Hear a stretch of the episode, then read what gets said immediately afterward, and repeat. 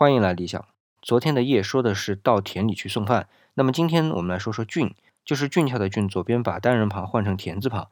这个字的意思，大家去查一下字典或者百度一下就可以知道，是指田官，也就是农官。在周代呢，是管理农业的官职名称，所以也可以称为田郡。但在很多情况下，这个田字旁的郡呢，有单人旁的郡的意思。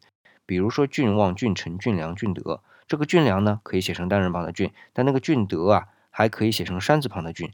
所以我在想啊，这些个郡啊，就是右边那个字啊，叫囷，也是一个生僻字，有一个意思呢，是慢慢走路的样子。那么在三皇五帝中啊的帝喾的名字就叫囷，在这里也让人有敬仰的意思。所以左边加上山呢，是对山的敬仰；加上人呢，是对人的褒奖；那么加上马呢，是对马的赞扬；那么加上田呢，是对田的尊敬。所以田字旁的郡很有可能还有另外一层意思，就是对田地神的称呼。类似我们现在理解的土地公公吧。